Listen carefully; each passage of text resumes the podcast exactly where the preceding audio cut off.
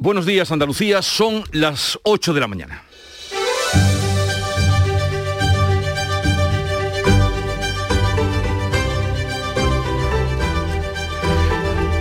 Seis horas y media sin WhatsApp, sin Facebook, sin Instagram. Caída mundial global. La propietaria de las tres redes sociales pidió perdón, pero no ha dado ningún tipo de explicaciones. Un alivio, un descanso, un momento calamitoso tal vez para quien necesita esa red o esa red para su trabajo. Por la seguridad, la salud y la tranquilidad de todos, la Agencia Europea del Medicamento avala la tercera dosis de refuerzo a los mayores de edad, una decisión discutida porque hay países donde apenas han empezado a vacunar. Y aquí en Andalucía hay para todos, pero no todos se quieren inmunizar. El consejero de Salud, Jesús Aguirre, busca a los 600.000 andaluces que no se han puesto ni una dosis. Enseguida le hablamos de estas y otras noticias, pero antes vamos a conocer cómo viene el tiempo para hoy. Carmen. Social Energy. La revolución solar ha llegado a Andalucía para ofrecerte la información del tiempo.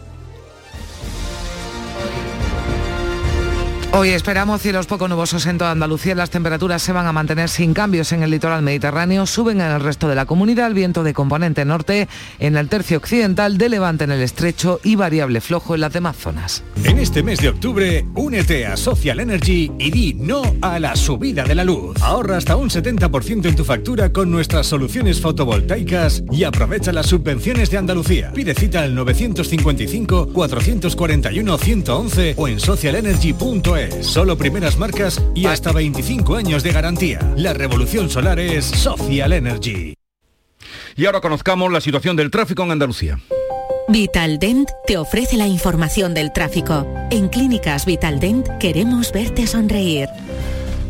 Desde la DGT nos informa Eris Cerezo, buenos días. Buenos días, a esta hora pendientes de un accidente de entrada a Sevilla en la A4 a su paso por Carmona. Al margen de este alcance encontrarán densidad circulatoria de entrada a Sevilla en la A49 a su paso por Camas, en la A4 en el entorno de Bellavista y muy densa la circulación en Puente del Centenario en ambos sentidos. Además, tráfico lento en este caso también en Cádiz, en la A48 en el entorno de Chiclana de la frontera de, de entrada a Cádiz. Además, tráfico lento también en este caso en Málaga, en la A7 en el entorno de Fuengirola, sentido Marbella y mucha precaución porque seguimos pendientes de unas obras, en este caso en Jaén, en la A4 en el entorno de La Carolina encontrarán cortes de tráfico de forma intermitente.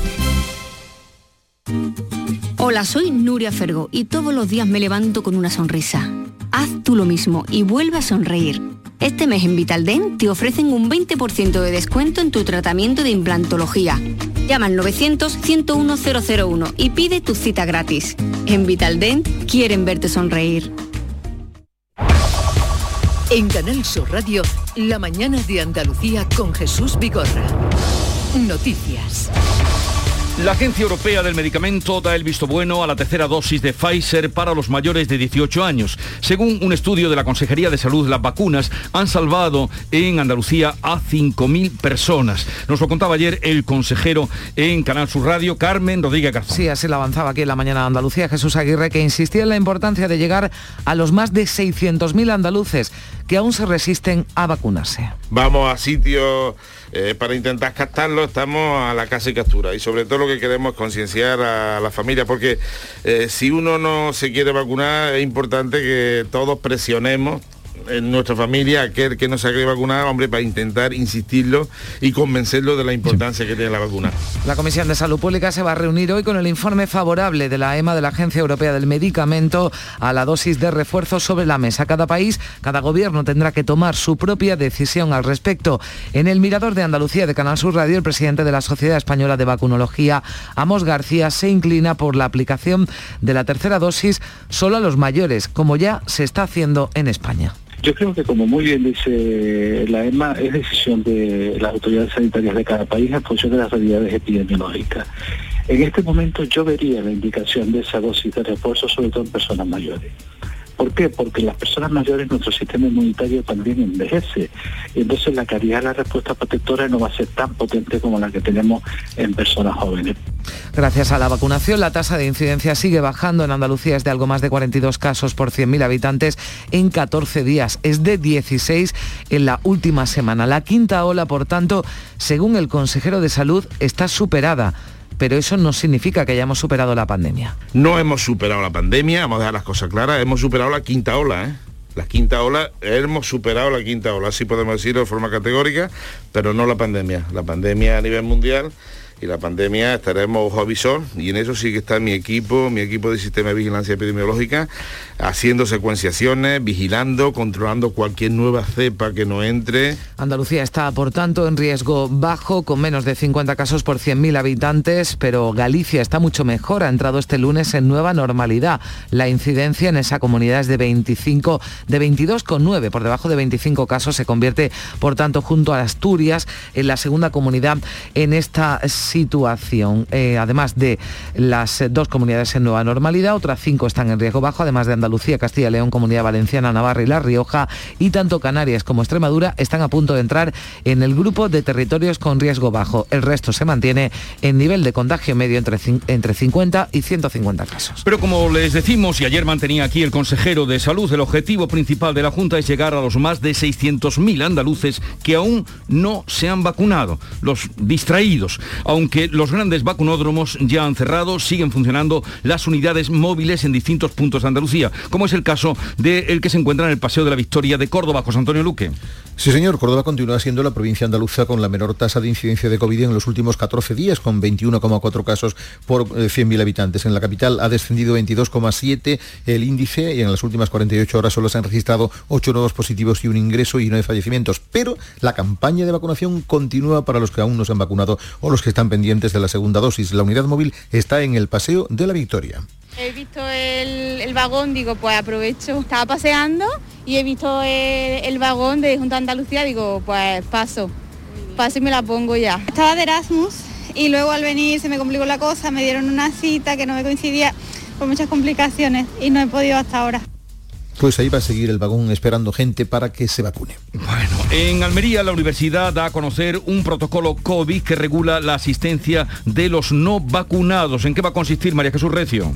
El protocolo dicen que es necesario desde la universidad porque aunque el nivel de alerta ha disminuido, los casos de especial sensibilidad a la COVID son los mismos. Regula el derecho de los estudiantes de grado, máster y doctorado a seguir con la docencia no presencial 10 días o durante más tiempo si tienen que guardar cuarentena por ser positivos, aislarse por especial sensibilidad al virus o han tenido un contacto estrecho con un positivo. Pero hay una excepción importante. El alumnado sin vacunar, que ya ha tenido acceso o contacto estrecho con un positivo, no podrá disfrutar de esas condiciones del protocolo solo los que hayan comenzado su pauta de vacunación o la hayan completado. En Málaga, los padres del Colegio Público Guzmán el Bueno de Gaucín se han concentrado frente a las puertas del centro para protestar por la actitud de uno de los profesores que se niega a llevar la mascarilla.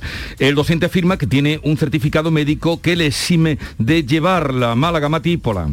Pues así es, los padres exigen a la Junta que sustituya a este profesor, demandan que se adopten las medidas necesarias para evitar posibles contagios por COVID. Este docente no lleva mascarilla y se da la circunstancia de que da clases a los más pequeños, a los de 0 a 3 años, que ni siquiera tienen la primera dosis de la vacuna. En el pueblo, según el alcalde Pedro Godino, nadie entiende cómo se le permite seguir dando clase así sin mascarilla. Pero es que llevamos muchos meses padeciendo esta, esta situación, esta pandemia, y entiendo o entendemos todos, padres de alumnos, grupos docentes, que no hay que por qué poner en riesgo o que no hay que tensar esa cuerda sin necesidad ninguna cuando se pueden se puede hacer las, las cosas bien, se pueden hacer de otra manera, que es sustituyendo a este hombre bueno, pues afirman que ya ha sido la primera acción de protesta, la de este lunes, la concentración en las puertas, pero que no será la última si la Junta no soluciona este asunto.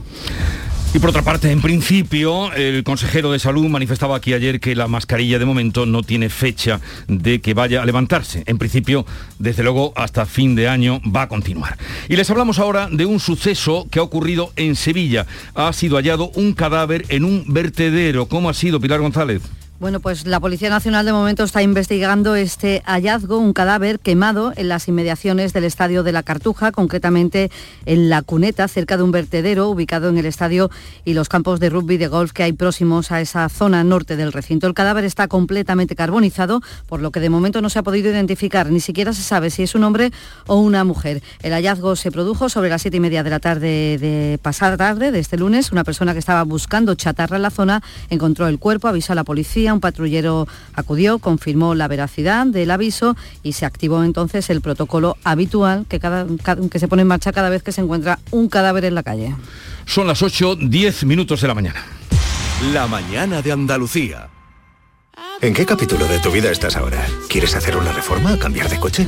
¿Tus hijos ya necesitan un ordenador para cada uno? ¿O quizás alguno ya empieza la universidad? ¿Habéis encontrado el amor y buscáis un nidito? En Cofidis sabemos que dentro de una vida hay muchas vidas y por eso llevamos 30 años ayudándote a vivirlas todas. Cofidis, cuenta con nosotros. ¡Hola! ¡Hola! Somos las nuevas campeonas. Queríamos decirte que aunque cambiemos el básquet por fútbol y los campeones por campeonas, hay cosas que no cambian. Como que cuando juegas a la 11 ayudas a que miles de personas con discapacidad tengamos una vida mejor. Bueno, y nosotros somos más guapas. Eso también es un cambio. 11. Cuando juegas tú, jugamos todos. Juega responsablemente y solo si eres mayor de edad. En cofidis.es puedes solicitar hasta 15.000 euros con un 595 TIN y 611 TAE. 100% online y sin cambiar de banco. Cofidis, cuenta con nosotros. Montepío, ¿en qué podemos ayudarle? Inicio en breve mis vacaciones y antes me gustaría hacerme una revisión médica. No se preocupe, lo tiene cubierto. Puede concertar la cita con su médico por teléfono a través de nuestra web, con la garantía de Adeslas, entidad reaseguradora de los productos de salud de Montepío. Visite montepíoconductores.com. Montepío, lo tiene cubierto. En Canal Sur Radio, la mañana de Andalucía con Jesús Vigorra.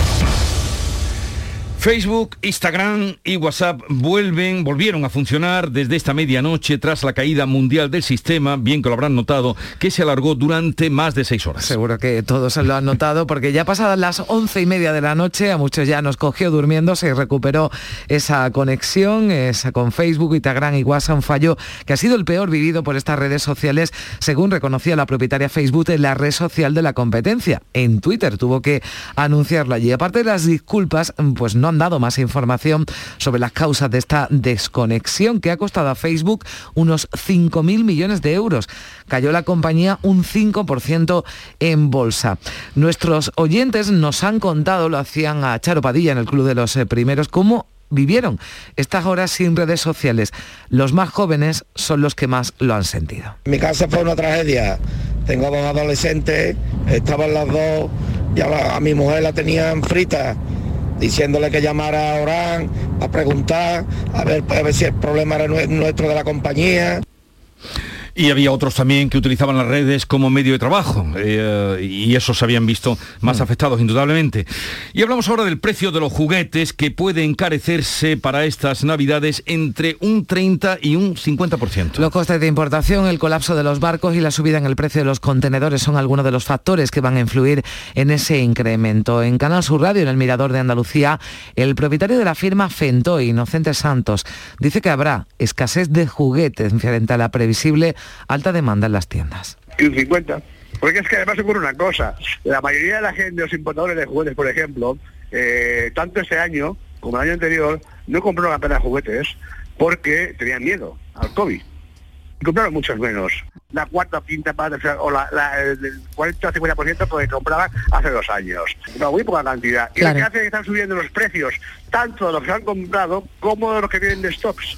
En cuanto al tráfico de chips, de componentes y materiales en general, asegura que en la actualidad los barcos que llegan a puertos de China o Estados Unidos se encuentran que tienen que esperar alrededor de 15 días, que no hay suficientes trabajadores para la carga y descarga de las mercancías y esa falta de mano de obra se añade que el precio de los contenedores ha subido durante la pandemia, se ha multiplicado por 7 o por 8. La situación del colapso del comercio portuario puede durar, nos advertía, hasta finales del próximo año. Andalucía ha registrado una subida del paro en el mes de septiembre pese a la caída histórica que ha tenido el desempleo en España. Sí, en todo el país bajó el paro el mes pasado en más de 76.000 personas. Lo hizo la mayoría de las comunidades salvo en cuatro y una de ellas es Andalucía donde el desempleo subió tras seis meses de bajada en casi 4.500 personas, un aumento del 0,5% que deja en 800.000 la cifra total de parados inscritos. La alta dependencia del sector turístico está detrás del incremento del paro del pasado mes. De hecho, bajó en todos los sectores económicos, menos en el colectivo sin empleo anterior y también en los servicios, que suman en septiembre 13.000 desempleados más. Son en su mayor parte trabajadores de la hostelería y los comercios. La consejera de Empleo de la Junta, Rocío Blanco, atribuía esos malos datos a la estacionalidad. Está en la línea con lo que venía pasando el, toda la serie comparada en Andalucía, pues como consecuencia de que una eh, comunidad autónoma fundamentalmente de servicios y finalizan las contrataciones de verano. Los empresarios han subrayado el comportamiento inesperado del sector servicio y los sindicatos han vuelto a denunciar la precariedad de los contratos. Y este año, como se pueden imaginar, han venido menos turistas extranjeros a Andalucía y han dejado menos dinero. Hasta agosto han llegado a nuestra comunidad cerca de 2 millones de visitantes de otros países. Se dejaron 2.200 millones, 14% menos de visitantes, que han gastado un 9% menos. Datos que demuestran el impacto de la pandemia, de las cuarentenas y de las limitaciones a los viajes internacionales. Pero se espera que el sector siga remontando en la Costa del Sol hay esperanza porque los británicos ya no tienen que guardar cuarentena ni hacer dos PCR a la vuelta de sus vacaciones en España. El sector turístico espera ahora, lo decía Miguel Sánchez, el presidente del Consejo de Turismo de la CEA, que la temporada alta se alargue, se extienda. Eso es una magnífica noticia por dos motivos. Uno, que el, COVID va descendiendo y segundo, que para nosotros, para la Costa del Sol, para toda Andalucía en general, pero sobre todo para la Costa del Sol, donde tiene una incidencia el mercado británico pues de un 30 o un 32% a lo largo del año.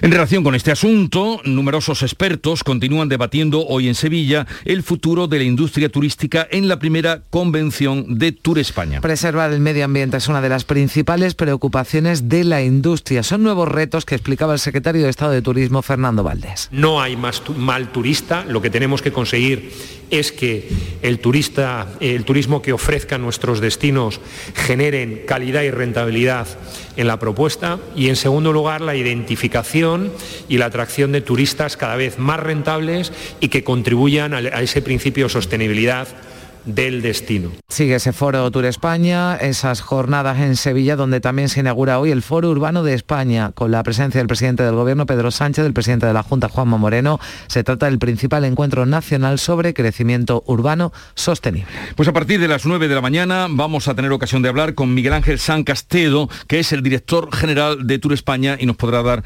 datos y perspectivas de los próximos años o el horizonte para el futuro del turismo en Andalucía. La mañana de Andalucía.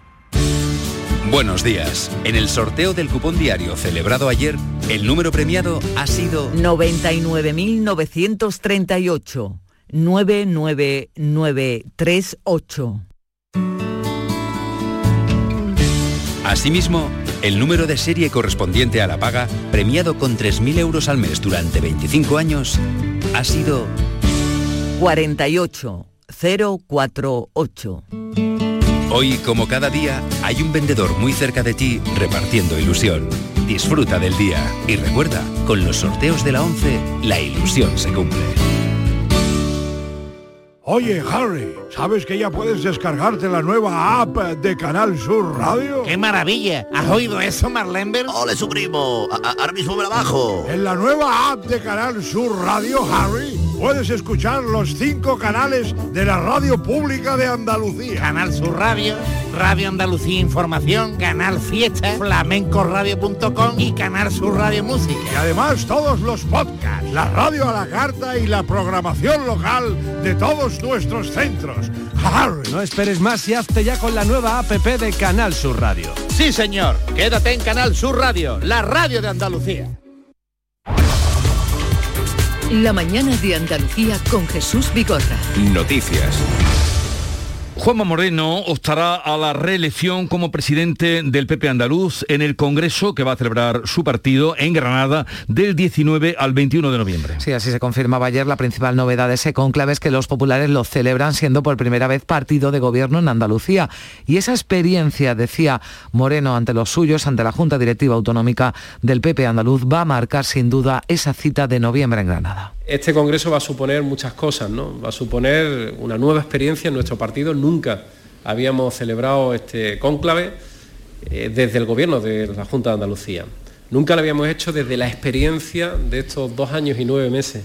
Nunca lo habíamos hecho con tal acumulación de ilusión, de fortaleza, y sobre todo de perspectivas de futuro. Moreno que ha señalado en las últimas horas que es posible, que ve posible un acuerdo de presupuestos con el PSOE, aunque rechaza la propuesta que ha hecho Espada sobre el impuesto de sucesiones. El líder socialista plantea devolver al Estado la gestión de ese impuesto. Por ello, el vicepresidente de la Junta y líder de Ciudadanos, Juan Marín, desconfía de que Espadas quiera así apoyar los presupuestos del próximo año. Es que yo no me lo puedo creer. O sea, me encantaría, mire usted, si el señor Espada quiere sumarse a un presupuesto del gobierno de el cambio del Partido Popular y de Ciudadanos, lo razonable es que hablara con el Partido Popular y con Ciudadanos. Pero no, el señor Espada nada más que quiere la foto con el presidente de la Junta de Andalucía.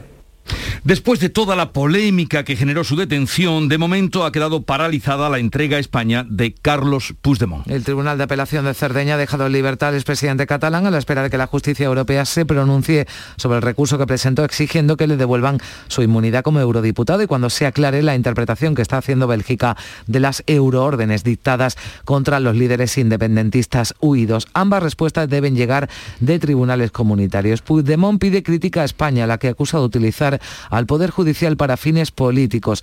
Dice que se ha demostrado que es un camino equivocado. Ya basta. Cuatro años después, todas las evidencias dicen que la estrategia española ha fracasado, que el camino no es la utilización del Código Penal ni de los tribunales para resolver un conflicto político por otra parte, la Audiencia Nacional ha comunicado a las autoridades italianas que hay una orden de detención de los exconsejeros Clara Ponsati y Tony Comín. Este lo ha considerado pintoresco, diciendo que Italia ya había hecho pública su intención de no arrestarlos.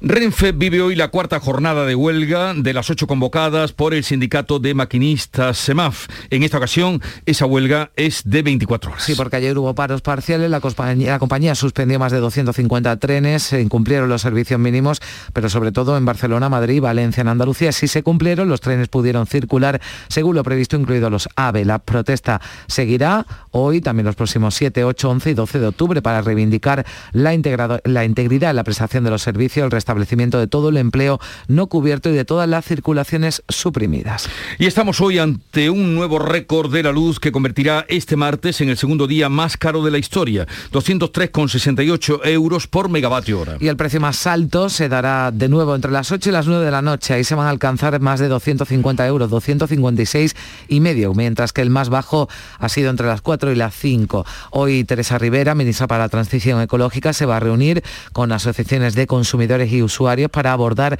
esta subida de la luz este lunes. La vicepresidenta de Asuntos Económicos, Nadia Calviño, y el ministro de Finanzas de Francia urgían a Bruselas a dar una respuesta europea global al incremento de los precios de la energía. Calviño celebra que la postura del gobierno español sobre este asunto cada vez cuenta con un apoyo más fuerte por parte del resto de Estados miembros. Creo que, que esta eh, aproximación de España cada vez cuenta con un apoyo más fuerte por parte del resto de los Estados miembros. Eh, hace en estos días otros países como Francia, como Grecia, están también poniendo distintas propuestas sobre la mesa y yo espero que las instituciones europeas respondan como todos creemos que es necesario ante una situación de la máxima prioridad. Y sobre el fichaje del socialista Antonio Miguel Carmona como vicepresidente de Iberdrola, desde la dirección del PSOE Granados ha querido dejar claro este lunes que se trata de un militante de base que no representa a la dirección. En cualquier caso, dice que no es una buena decisión y que en ningún caso ha sido consultada. Carmona en estos momentos es un militante de base, que hace tiempo que no representa ni al PSOE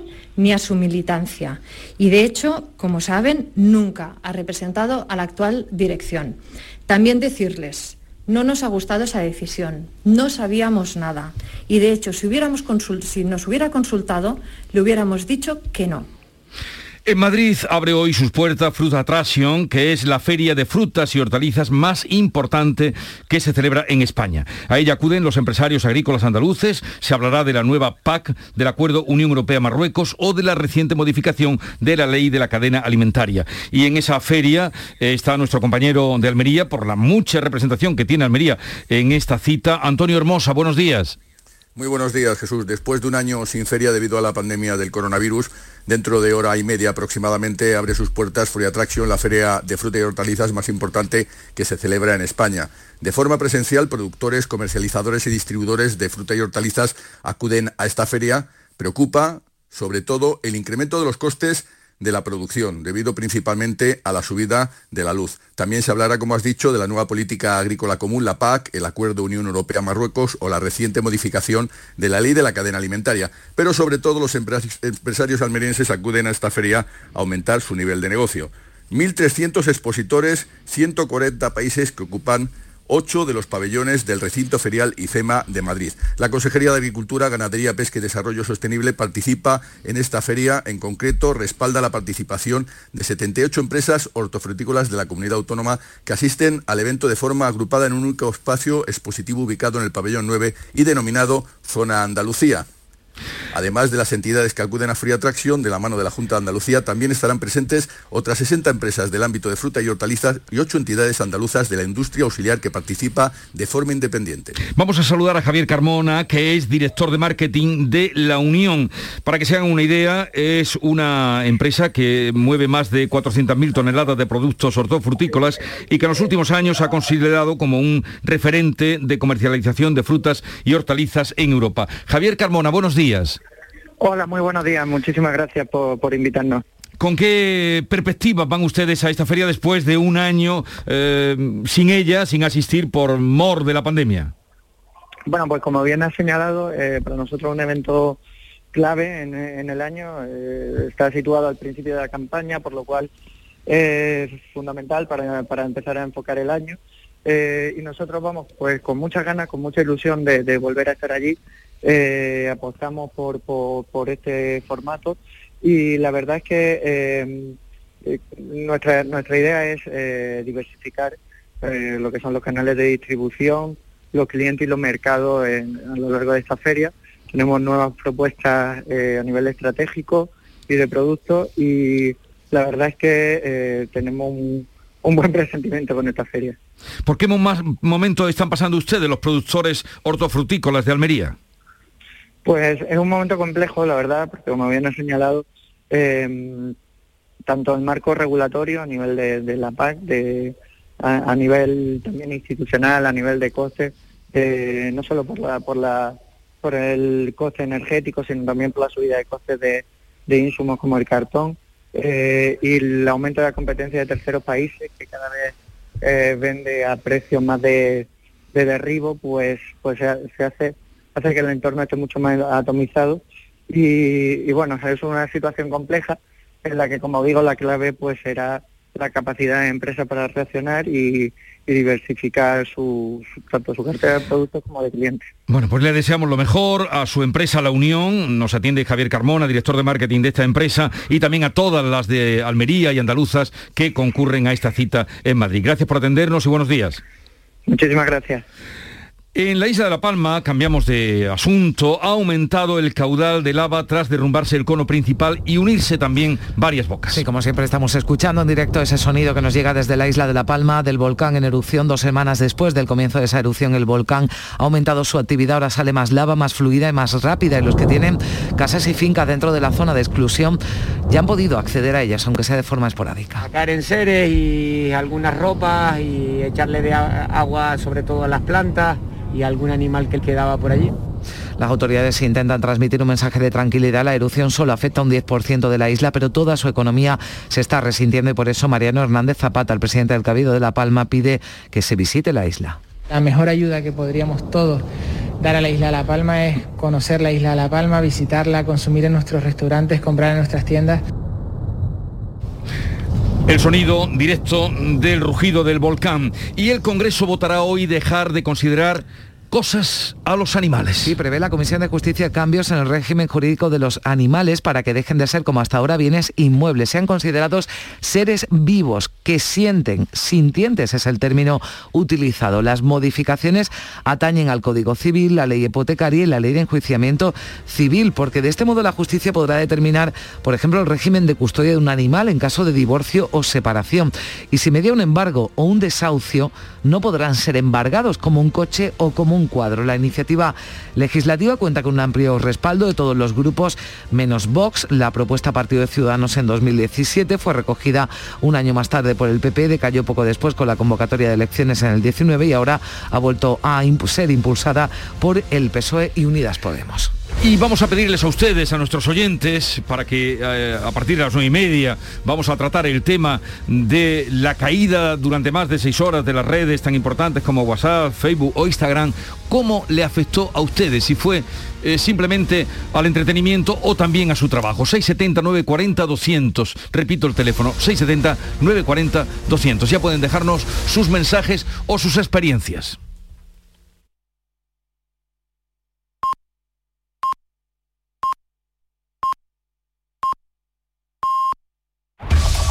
En la mañana de Andalucía de Canal Sur Radio, las noticias de Sevilla. Con Pilar González. Hola, buenos días. Hay retenciones a esta hora en la entrada a Sevilla por la A49 de 6 kilómetros y dos en su continuidad por el patrocinio. Dos también en la autovía de Coria, dos en la de Utrera, uno en la de Mairena, uno en la subida al Centenario sentido Huelva y tres en sentido Cádiz. También dos en el nudo de la Gota de Leche sentido Ronda Urbana Norte, donde el tráfico es intenso. También es intenso en la entrada por el Aramillo Avenida Juan Pablo II, Avenida de Andalucía, Avenida de la Paz, intenso también en Montesierra, en La Palmera, en la Ronda Histórica a la altura de María Luisa y Avenida María Luisa, sentido Glorieta Marinero, intenso también en Torneo, sentido Barqueta. Sevilla 2000, tu inmobiliaria 100% sevillana y la más recomendada de Sevilla, te ofrece la información del tiempo y te desea que tengas un buen día. Tenemos el cielo poco nuboso, viento variable flojo y suben las máximas. Está previsto alcanzar 27 grados en Morón, 28 en Écija y 29 en Lebrija y en Sevilla. A esta hora tenemos 16 grados en la capital. ¿Quieres vender tu vivienda en 30 días? Inmobiliaria Sevilla 2000, especialistas en servicios al propietario. Le regalamos valoración de su propiedad, certificado energético registrado, reportaje digital profesional con vídeo más planos y publicamos su inmueble en más de 100 portales inmobiliarios. Inmobiliaria Sevilla 2000, única inmobiliaria de Sevilla con certificado de calidad AENOR ISO 9001. Búsquenos en internet o en 955 51 la policía investiga el hallazgo de un cadáver carbonizado en las inmediaciones del estadio de la Cartuja. Ha aparecido en una cuneta. Lo ha encontrado un hombre que buscaba chatarra. Se trata ahora de identificar el cuerpo porque ni siquiera se sabe si es un hombre o una mujer. Y mañana van a pasar a disposición judicial los 24 detenidos en una operación internacional contra el narcotráfico en la provincia de Sevilla principalmente, aunque ha habido también detenciones en otros municipios como Huelva, Murcia, Toledo y también en Extremadura. El epicentro estaba en un aeródromo de Fuentes de Andalucía. 400 agentes han realizado 23 registros en este pueblo, también en Carmona, en La Campana, en Utrera, en La Puebla, en Sanlúcar, en Los Palacios y en Huevar. Han intervenido 100 kilos de hachís que transportaban vía aérea desde Marruecos para luego distribuir la droga por Europa. Y según ha explicado el portavoz Guillermo Alonso, se han intervenido tres avionetas y dos helicópteros. Ese camino que vemos ahí es una pista para correr galgos que curiosamente la organización usaba para que las avionetas aterrizaran y despegaran desde este lugar. De hecho, la avioneta está aquí oculta entre estas telas camufladas y además en estos setos. Hoy comienza el primer foro urbano de España y el tercer foro de gobiernos locales en Fibes, en el Palacio de Congresos. El presidente del Gobierno, Pedro Sánchez, y el presidente de la Junta, Juanma Moreno, van a participar en su inauguración. Allí, también en Fibes, continúa celebrándose la Convención de Tour España, donde se aborda el futuro del turismo nuestro país y allí se ha presentado el Plan de Turismo Sostenible de Sevilla, que ha sido puesto como ejemplo por el secretario de Estado de Turismo, Fernando Valdés. La propuesta de Sevilla eh, encaja perfectamente con lo que pretendemos con estos planes de sostenibilidad. Estos planes de sostenibilidad son ambiciosos en su diseño y en su ejecución.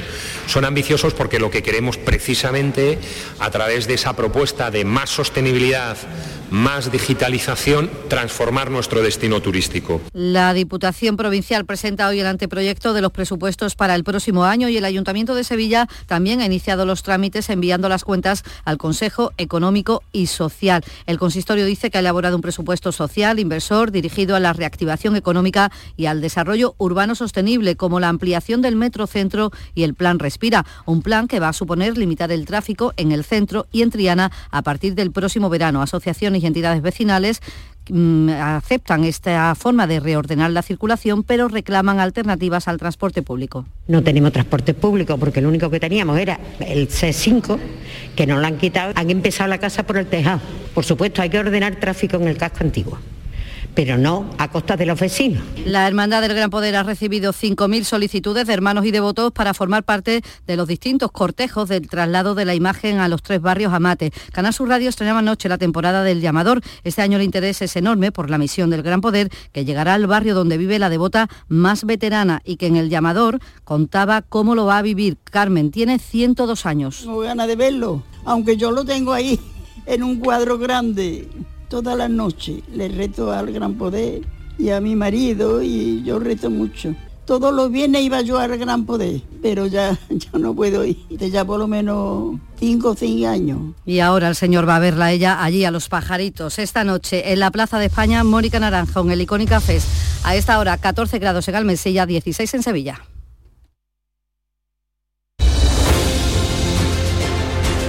8.35 minutos de la mañana, en un momento abrimos la tertulia de actualidad con Teresa López Pavón, Teodoro León Gros y Héctor Barbota.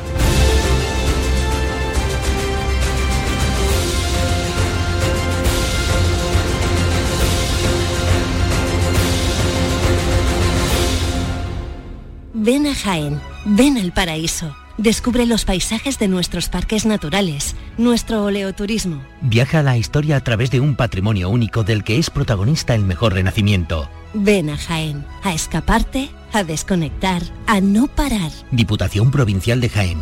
Jaén Paraíso Interior. Destino seguro. En la tarde de Canal Sur Radio con Mariló Maldonado tienes el repaso a la actualidad de la mañana con la sobremesa más divertida y picante, con historias y entrevistas que te interesan, una radio emocionante y cercana. La tarde de Canal Sur Radio con Mariló Maldonado. De lunes a viernes desde las 3 de la tarde. Quédate en Canal Sur Radio, la radio de Andalucía. Buenos días. En el sorteo de mi día de la 11 de ayer, la fecha ganadora ha sido 21 de mayo de 2010. Y el número de la suerte, el 2. Pide mi día a tu vendedor. También en puntos de venta autorizados o en juegos11.es. No olvides que comprando Lotería de la 11 colaboras con una gran labor social. En la 11 nos mueve tu ilusión. Que tengas un gran día.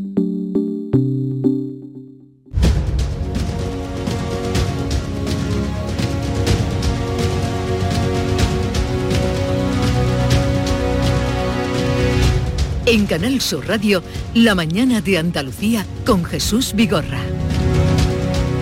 Y con Teresa López Pavón, delegada del Mundo Andalucía. Teresa, buenos días. Muy buenos días. También está con nosotros Teodoro León Gros, director, presentador de Mesa de Análisis, una menos 10, Canal Sur Televisión. Buenos días. ¿Qué tal? Buenos días. Este año no te han cambiado.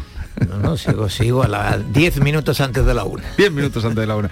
Y Héctor Barbota, que hacía mucho tiempo que no veíamos por aquí, delegado en Sevilla de Sure Ideal, pero nos alegra eh, mucho verte de nuevo. Héctor, ¿qué tal? Hola, buenos días. ¿Qué tal estás? Muy bien, muy bien, muchas gracias. A ver, ¿estaréis dispuestos los tres a poneros esa tercera dosis eh, que la Agencia Europea del Medicamento dice que ahora que es bueno, que ahora es bueno ponerse una tercera dosis de Pfizer? Bueno, en mi caso sería ¿Ofreceréis la, vuestro brazo? En mi caso sería la segunda porque porque solo tengo una de Pfizer porque había pasado El- el COVID. el COVID, mm, pero eh, yo pondría el brazo inmediatamente, vamos, lo tengo puesto ahora mismo por si quieren venir a, a grabarlo y hacer un pequeño show.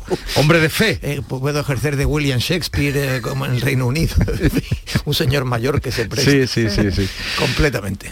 Héctor, ¿tú? Yo me pondría la tercera, la cuarta y la octava, si fuera necesario, pero me preocupa más la gente que no se ha puesto la primera.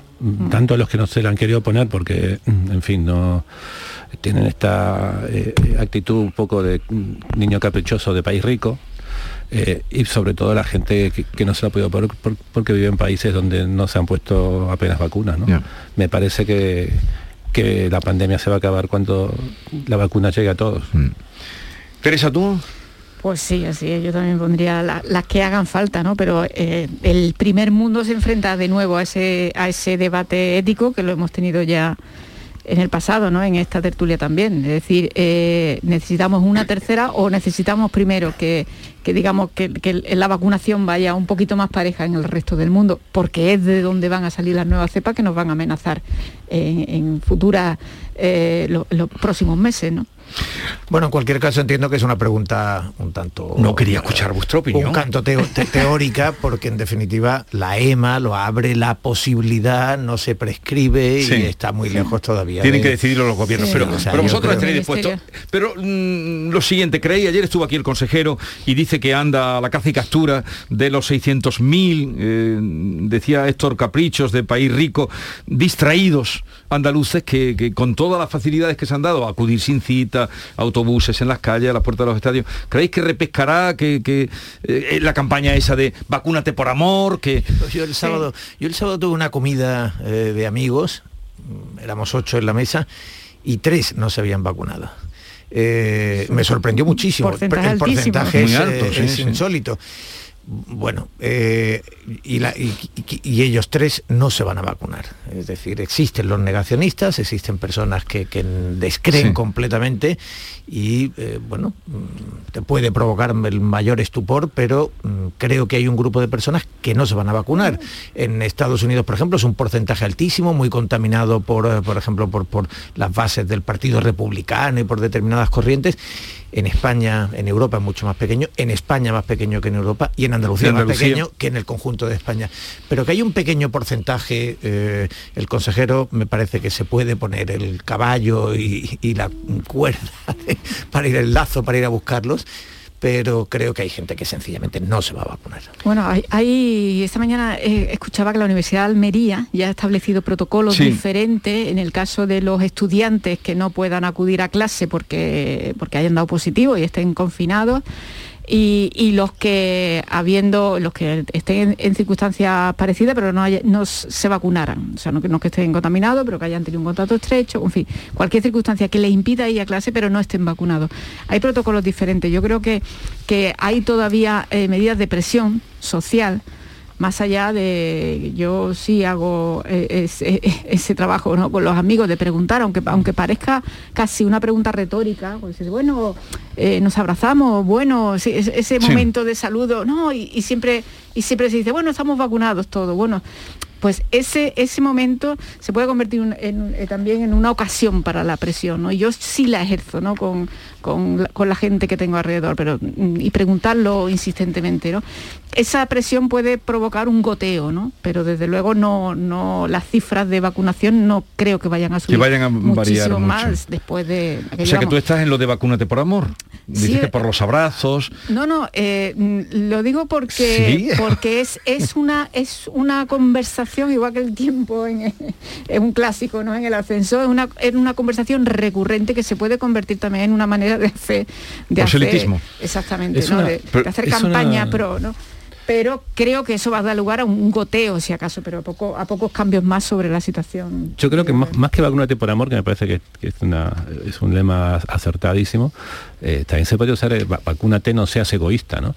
Porque quien, no se vacuna, quien no, eh, asume el mínimo riesgo de, que supone tener eh, los efectos secundarios por tener cualquier vacuna, eh, se está aprovechando de que todos los demás sí nos hemos vacunado, ¿no? Es como estos padres que mandan a, a sus hijos a los colegios sin vacunarse, porque los, antivacunas ya existían de antes, Sí. ¿no?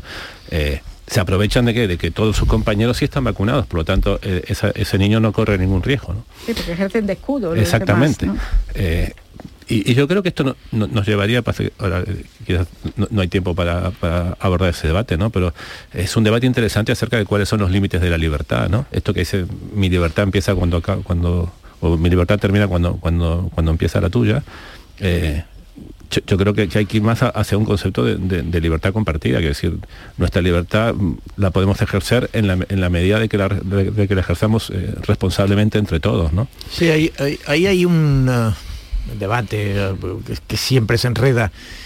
eh, hay ese, ese libertario eh, que, que, hay, que existen evidentemente, y eh, por ejemplo el que te dice, a mí no me puede el Estado obligar a llevar cinturón de seguridad, es decir, yo con mi libertad, con mi vida, es decir, yo no estoy poniendo en riesgo a otros, me, me estoy poniendo solo en riesgo a mí mismo y por tanto, permítame, abanderó de alguna manera permítame ese... que, que el cinturón de seguridad me lo ponga si quiere y si no, no. Y se equivoca porque no, el problema no es que por no llevar cinturón de seguridad haga, mm, sea más peligroso para el conductor de otro vehículo. El problema es que cuando ingresen al hospital con heridas uh -huh. o con, con, consecuencias muy graves, las pagaremos entre todos. Uh -huh. Y ya que son libertarios, saldrá de nuestros impuestos su recuperación larguísima en un centro hospitalario, etcétera, etcétera. Hay muchas maneras de golpear al bienestar común y a veces nos quedamos solo en la obvia que tu puño no golpee la cara del contrario. No hay muchas formas de golpear. Eh, y antes eh, planteaba Héctor también, ¿no? La global, porque a veces nos quedamos en imágenes regionales o territoriales y bueno, eh, creo que efectivamente hay que explorar, aunque no se pueda imponer la obligatoriedad de la vacuna, hay que explorar las posibilidades de que no vacunarse, la irresponsabilidad y la insolidaridad de no mm. vacunarse tenga sus consecuencias. Sí, pero ¿qué se hace con los que no se vacunan. Para, para empezar. En sitios, mmm, bueno, que hemos vivido aquí en Andalucía con las residencias eh, de los sanitarios que no querían ni hacerse el test, que eran pocos, afortunadamente. Esta, esta mañana lo, contaba, lo, lo, contabas tú de este profesor de Gaussín que no, sí. se, quiere, no se quiere poner la mascarilla, ¿no? Eh, pues mira, hay, hay cosas que no se pueden hacer si tú no estás vacunado o, o, si no tienes la mascarilla puesta. Por ejemplo, tú no puedes dar clase con niños si tú no estás vacunado, tú no puedes trabajar en un, en un eh, centro sanitario si no estás vacunado, más yo diría, tú no puedes ni siquiera atender al público si no estás vacunado. Y yo creo que si, si es necesario ir a cambios legislativos y si es necesario eh, cambiar la ley de salud pública de Andalucía o, o, las leyes a nivel estatal, pues hab, habrá que hacerlo, porque eh, todavía no, no hemos actualizado ni una sola ley a la pandemia.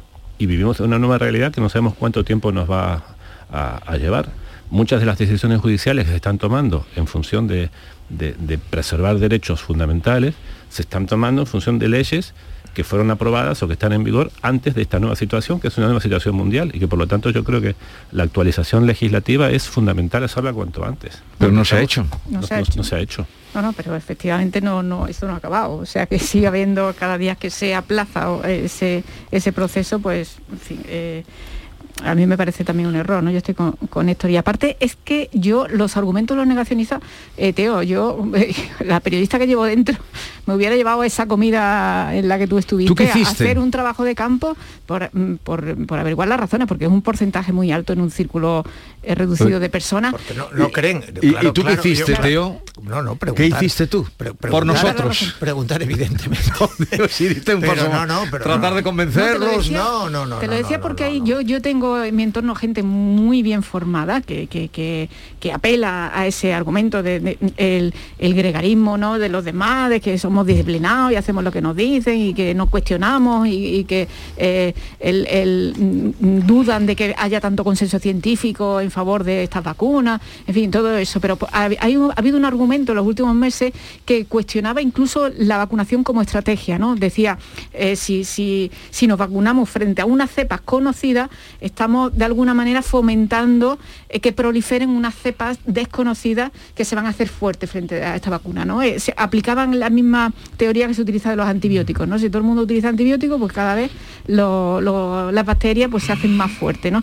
Eh, bueno, yo creo que eso está demostrado con los datos, ¿no? O sea, no, no hemos estado nunca en una situación tan favorable para el control de la pandemia precisamente por el efecto de la vacunación, uh -huh. no por el efecto de las restricciones, sí, que este verano ya hemos comentado muchas veces que prácticamente no han existido, ¿no? ¿Sabes lo que ocurre, Teresa? Que cuando el negacionismo no se basa en estudios científicos, sino se basa en, en, en extrañas convicciones o en, en a veces en supuestos ideológicos o en bueno, pues es como, como en fin, es como decirle a un, a un fanático que deje de creer inmediatamente en el Barça, porque, en fin, sí. pues no, no, no se quitan del Barça, ¿no? Incluso los ves que, que, que publican tweets, eh, pues eh, dando justificaciones eh, para, para, no perder. Mm. Digo, el Barça como, como, el, como si fuera el partido radical, quiero decir que, que me da igual, ¿no? Eh, el que tiene una extraña convicción no mm, sostenida en, en fundamentos científicos, no se lo vas a cambiar con argumentos eh, ni racionales ni científicos. Eso es que el otro día leí a alguien decía que es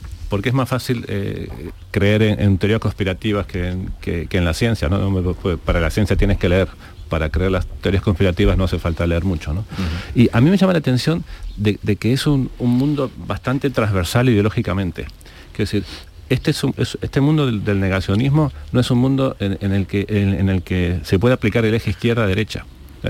Se conocen, eh, eh, digamos, eh, negacionistas que son de extrema derecha y, se, y también se conocen negacionistas que son que son muy de izquierda, ¿no? Y lo hacen a partir de, de digamos, que llegan a, a la conclusión del negacionismo a partir de, parámetros ideológicos que no tienen nada que ver uno con otro. ¿no? Mm. Y eso, eso ahí me, llama mucho la atención. Es un, es un fenómeno en el que este eje izquierda-derecha o progresismo, conservadorismo no, mm. no funciona. Bueno, igual, igual eh, existe el negacionismo de, derechas y el negacionismo de izquierdas, pero no es el mismo negacionismo. Es decir, el, resultado es el mismo. Mm. Yo creo que el llamado alt-right, la extrema derecha, este fenómeno muy estadounidense, tiene fundamentos más de, como decía Teresa, del gregarismo, del control, del, incluso esas fantasías de los chips que y el de izquierda es más contra las compañías farmacéuticas, contra el sistema, contra bueno, el negocio. Eh, en cualquier caso, aquí hacemos mm, eh, porque una llamada porque la gente se vacune, por todo lo que han expuesto ya Héctor y Teresa y Teo. Vamos a hablar de otro asunto, tengo aquí varios sobre la mesa.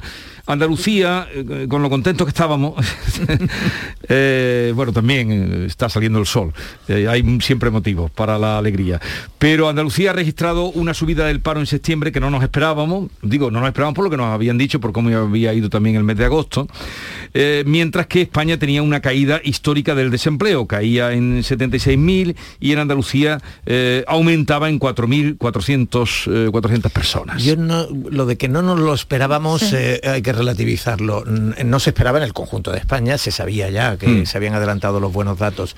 Bueno, pero, otra cosa porque el presidente de gobierno lo dijo también. En aquellos destinos eh, que están muy vinculados a las contrataciones turísticas, en que el aumento del empleo se había realizado estacionalmente en turísticos, pues se, esperaba como cada año, sencillamente como cada año.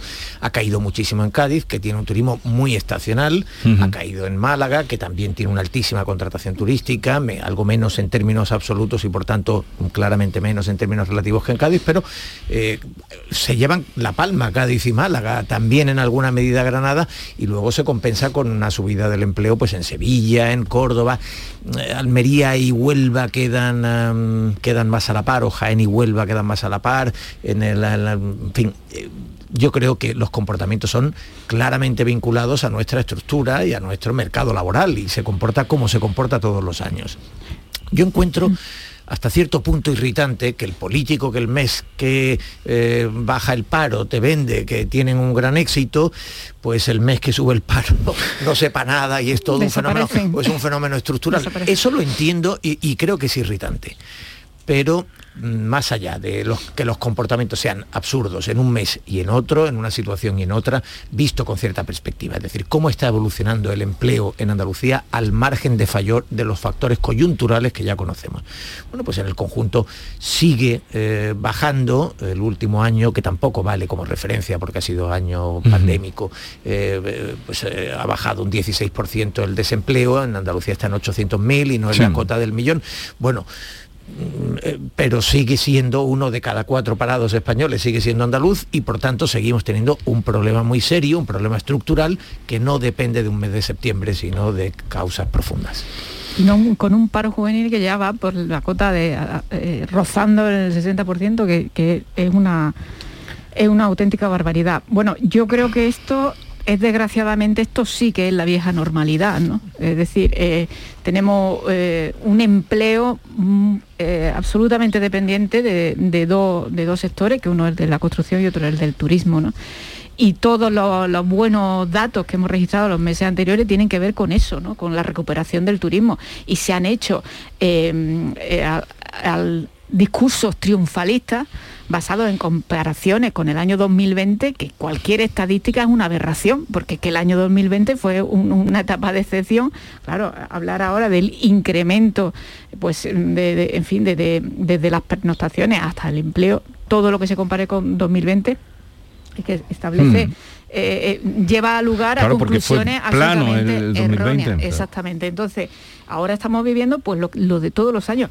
Es triste porque efectivamente después de una crisis eh, histórica como la que hemos vivido, pues a la vuelta, cuando te despiertas, ahí sigue nuestro, nuestro sistema productivo absolutamente dependiente de dos sectores que son muy volátiles, muy inestables y que no generan un empleo Em, digamos, continuado y de, calidad en el sentido de que, empleo, eh, em, eso, no, no vinculado a la, a la, estacionalidad y a la precariedad, en definitiva. ¿no? Entonces, bueno, pues tenemos ahora a la vuelta de la esquina eh, la gestión de los Next Generation, que se supone que deberían ser palanca para también un cambio de modelo productivo que, le dé un poquito de más consistencia a la economía andaluza, ¿no? Y a mí me gustaría que sirviera por lo menos para un poquito de, contención en esos discursos triunfalistas que hemos venido escuchando los últimos meses. Por lo que habíamos oído en los últimos meses, que estábamos muy por encima Campeones, supercampeones y el sorpaso Cataluña. y todo lo demás, ¿no? Yo estuve ayer en, una jornada que hizo la, la CEA, la Confederación de Empresarios de Andalucía, exactamente sobre los fondos Next Generation.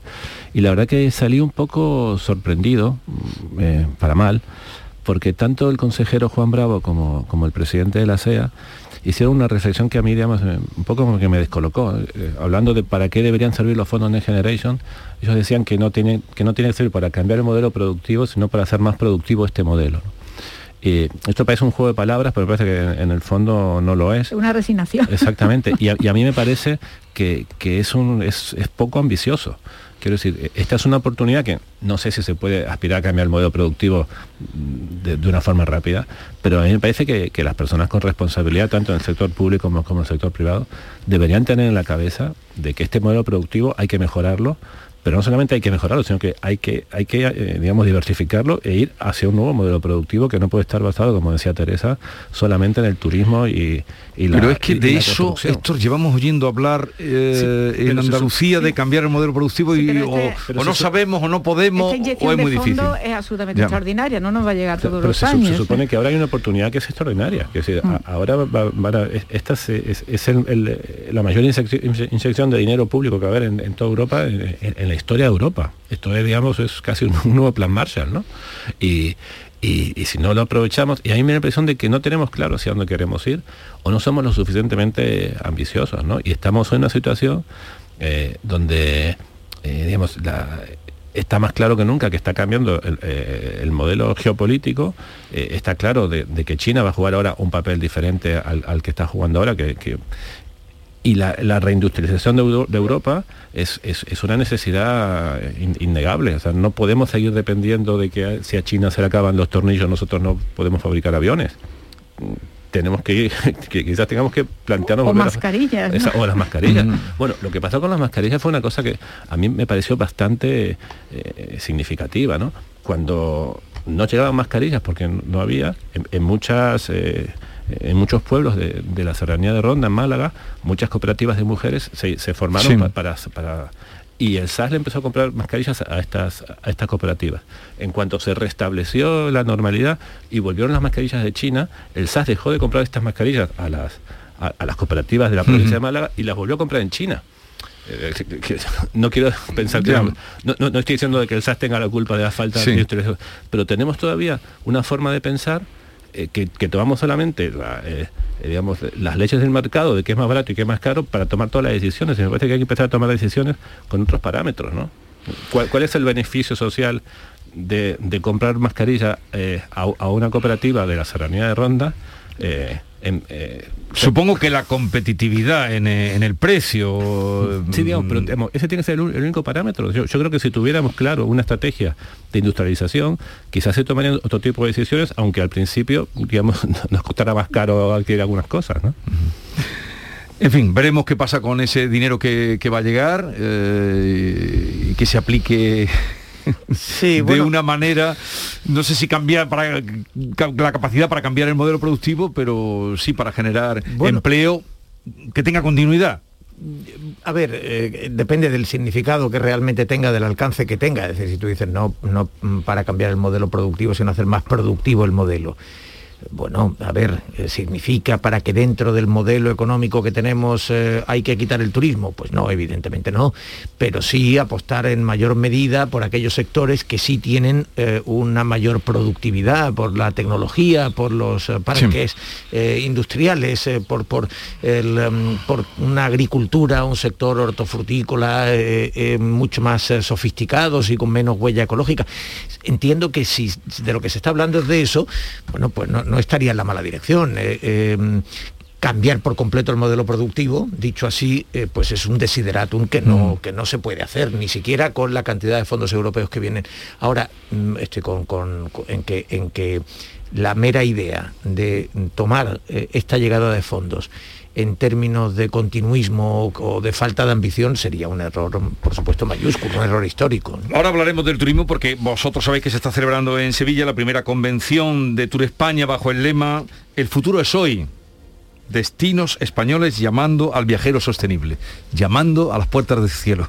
en este caso, sí, para que mande turistas, eh, que son necesarios y además que son muy bien atendidos. Hablaremos en un momento con Miguel Ángel San Castedo, que es director general de Tour España, y seguiremos con eh, Teresa López Pavón, Teodoro León Gross y Héctor Barbota. Tenemos que hablar también de Puigdemont, que tengo interés de saber, después de todo, después de tanto todo, para nada. ¿eh? Teo, a ti que te gusta la poesía, después de tanto todo, para nada, como decía Pepe Hierro. Pero ahora hablaremos de eso en un momentito. Y también a partir de las nueve y media vamos a hablar, y también quiero que me digáis cómo os ha afectado a vosotros la caída de las redes sociales. Eh, de la experiencia que han tenido ustedes, por favor, envíennos WhatsApp al 670 940 200, que será tema que abordaremos a partir de las nueve y media.